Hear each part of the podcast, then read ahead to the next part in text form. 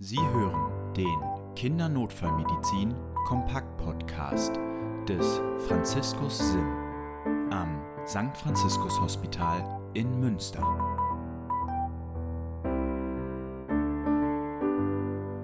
Herzlich willkommen zum Kindernotfallmedizin Kompakt Podcast. Mein Name ist Annika Rott. Mein Name ist Lennart Hützen. Und ich bin Christian Erker. Wie schön, dass ihr wieder dabei seid. Heute im Angebot C wie Circulation oder Kreislauf, die dritte Folge dieses Komplexes. Heute geht es um den septischen Schock. Ja, Thema septischer Schock. Wie wollen wir uns da nähern? Der septische Schock ist also eine Schockform, die in der Regel mit Infektionen einhergeht. Und da ist ja immer die erste Frage, hat das irgendwas mit Fieber zu tun? Mhm. Und? Ist Fieber da das Problem?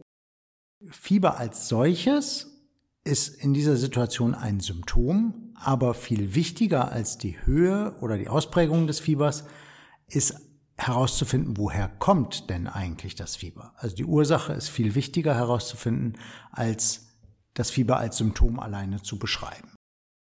Das heißt, da müssen wir ein bisschen auf Ursachenforschung gehen. Woher kommt denn das Fieber? Und da unterscheidet man ja eher harmlose Ursachen des Fiebers, die sehr häufig sind im Kindesalter. Also Atemwegsinfekte, respiratorische Infekte, Bronchitis, Gastroenteritis, eventuell auch Harnwegsinfekte, die sind ja alle sehr, sehr häufig.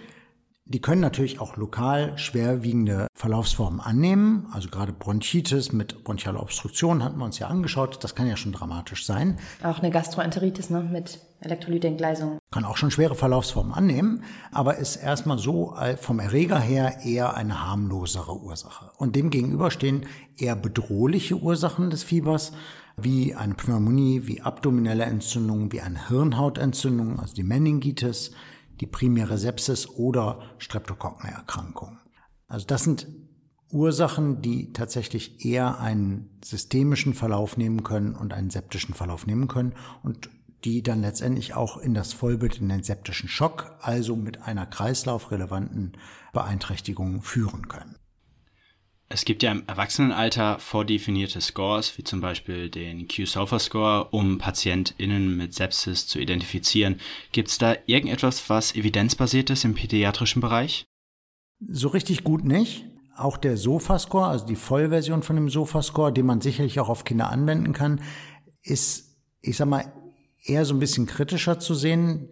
Denn worum es uns ja eigentlich gehen sollte bei der Sepsis und gerade bei der Erstversorgung der Sepsis, um die wir uns hier in der Notfallmedizin kümmern wollen, ist ja das Problem möglichst schnell zu erkennen und frühzeitig anzugehen und zu therapieren. Also innerhalb der ja. ersten Stunde. Darüber unterhalten wir uns ja heute so. Und um im Sofascore positiv zu werden, musst du ja schon Organversagen haben. Also da musst du ja schon eine Beeinträchtigung der Nierenfunktion, eine Beeinträchtigung der Leberfunktion, eine Beeinträchtigung der Oxygenierung haben also von den sechs beschriebenen Organsystemen und schon ein Labor haben, um das Ganze auszufüllen, um da positiv zu sein im Score. Und das hilft uns in der ersten Stunde in der Akuttherapie leider erstmal wenig weiter. Wenn wir über Sepsis und septischen Schock reden im Kindesalter, kommt man irgendwie immer zwangsläufig auf die Meningokokken zu sprechen. Mhm. Meningokokken ist ein Bakterium ist ein bakterieller Erreger von schwerwiegenden Infektionen bei Kindern. Und da gibt es zwei Altersgipfel, die davon betroffen sind. Das sind einmal die kleinen Säuglinge im ersten Lebensjahr, die davon betroffen sein können. Und dann gibt es einen zweiten Altersgipfel im jugendlichen Alter. Was ist da so die Marke, Altersgrenze? Ich glaube, das Maximum ist so um die zwölf Jahre, also zwölf mhm. bis 16 Jahre. Das sind so die die dann später davon betroffen werden können. Eigentlich ein Alter, in dem man denkt, oh, da sind sie irgendwie aus dem Groben raus mhm. und dann haben sie tatsächlich ein Risiko, diese Meningokokkenerkrankung zu kriegen. Und das ist so ein typischer Erreger, der ganz fulminant und rasch verlaufende schwere septische Verläufe machen können. Ich glaube, was jetzt nochmal ganz spannend ist, auch abzugrenzen, wenn man an den Begriff Meningokokken denkt, schwingt auch direkt mit in Verbindung die Meningitis. Ist das immer was, was zusammenhängt? Das ist tatsächlich tückisch vom Namen her. Man denkt immer, Meningokokken müssen ja eine Meningitis machen. Ist nicht so. Also man kann eine Meningitis haben, ohne Meningokokken zu haben. Man kann aber auch eine Meningokokkensepsis haben, ohne meningeale Beteiligung. Mhm. Also häufig gibt es eine meningeale Beteiligung und Meningokokkensepsis mit Meningitis und mit Sepsis, aber es gibt beides auch ohne. In Teilen ist das impfpräventabel. Die Meningokokken-C-Impfung ist inzwischen eine STIKO-Empfehlung, wo eigentlich jeder Säugling schon gegen geimpft werden sollte.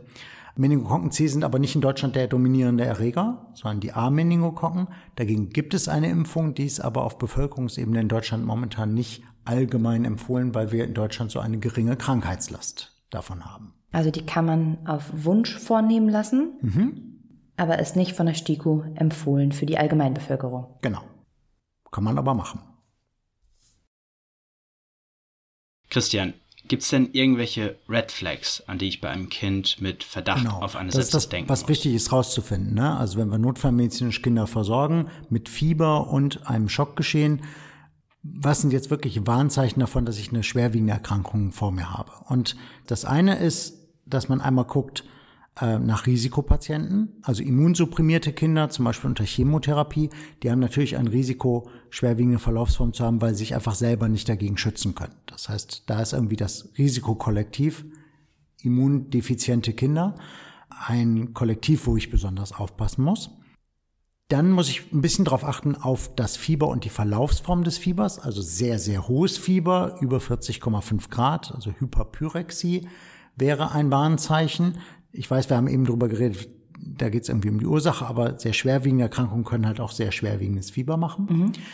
Wenn wir uns den Fieberverlauf angucken, ist aber die Anamnese da auch wegweisend. Wenn ich Fieber habe, was irgendwie gar nicht therapierbar ist. Also wenn die Eltern schon Ibuprofen oder Paracetamol, also Antipyretika gegeben haben und sie kriegen das Fieber einfach gar nicht runter, ist es wahrscheinlicher, dass da irgendwie eine schwerwiegendere Verlaufsform dahinter steckt, als wenn das Kind einmal auffiebert und ich bekomme es mit einmal Ibuprofen wieder auf normale Temperaturen runter.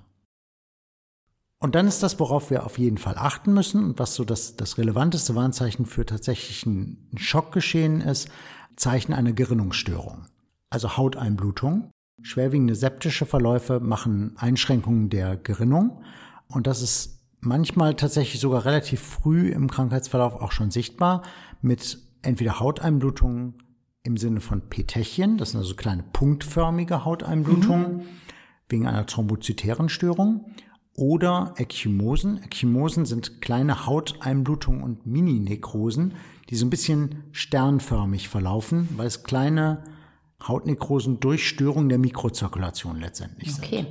Sieht ganz, ganz charakteristisch aus, muss man einmal gesehen haben und vergisst es danach nie wieder dass es so ein Warnzeichen ist. Es ist halt nicht ein blauer Fleck oder sowas, sondern tatsächlich, wenn man sich einen Mechanismus dahinter vorstellt, eine relativ klar zu erkennende schwerwiegende Verlaufsform von oder ein frühes Zeichen einer schwerwiegenden Verlaufsform. Und genauso aber auch Vigilanzstörungen, die später auftreten, als Zeichen davon, dass die Kreislaufdepression so weit vorangeschreitet ist, dass im Kopf einfach zu wenig Blut ankommt.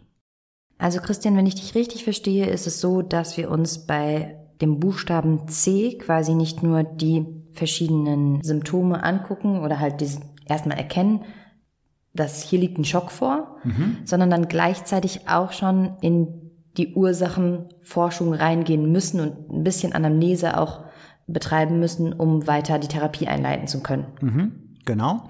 Im septischen Schock ist ja von der Therapie her, also machen wir die Schocktherapie, so wie wir es bei den vorherigen Kapiteln schon besprochen hatten. Also Volumengabe. Genau, balancierte Vollelektrolytlösungen beim septischen Schock wird man häufig relativ viel Volumen in der ersten Stunde geben. Man kann sich so grob orientieren bei 30 Milliliter pro Kilogramm Körpergewicht in der ersten Stunde. Aber wenn ich in der Ursachenforschung doch irgendwie auf die Idee komme, dass hier eine schwerwiegende bakterielle Entzündung eine Rolle spielen würde, dann ist das Wesentliche an Maßnahmen eine Antibiose. Und zwar möglichst in der ersten Stunde nach Beginn der Symptomatik. Also frühzeitige ein Antibiotikum geben, für die Ersttherapie ist wahrscheinlich sogar relativ egal, welches Präparat man da nimmt, solange es das Erregerspektrum gut abdeckt. Okay, das bedeutet aber dann ja gleichzeitig, gerade wenn ich mich im präklinischen Bereich befinde, dass man einen schnellen Transport in eine Klinik auf jeden Fall erwirken sollte. Mhm. In Deutschland ist das so. Also mhm. in Deutschland ist präklinisches Vorhalten von Antibiotika eigentlich nicht die Regel. Es gibt mal ganz vereinzelt Kreise, die das machen, aber eigentlich sind wir in Deutschland mit einem RTW sicher innerhalb von einer Stunde in irgendeinem Krankenhaus, was ein Antibiotikum hat. Ja? Aber es gibt andere Gegenden ähm, auf der Welt, wo das nicht so ist, wo dafür präklinisch auch schon Antibiotika vorgehalten werden und bei dem Verdacht auf eine Sepsis auch schon präklinisch gegeben werden.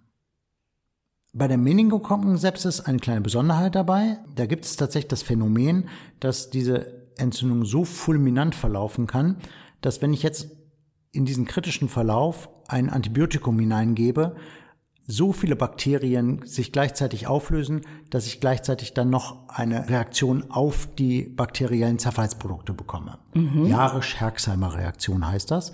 Da wird empfohlen, wenn man es kann, wenn man es in der Möglichkeit hat, noch vorher ein Cortisonpräparat zu geben, Dexamethason 0,4 Milligramm pro Kilogramm, direkt vor der Antibiotikagabe, wenn es die Antibiotikagabe nicht verzögert. Um diese Herxheimer-Reaktion noch zu dämpfen. Okay. Dann sind wir, glaube ich, auch schon wieder am Ende dieser Folge angekommen. Christian, möchtest du uns einen kurzen Ausblick geben, was uns nächste Folge erwartet?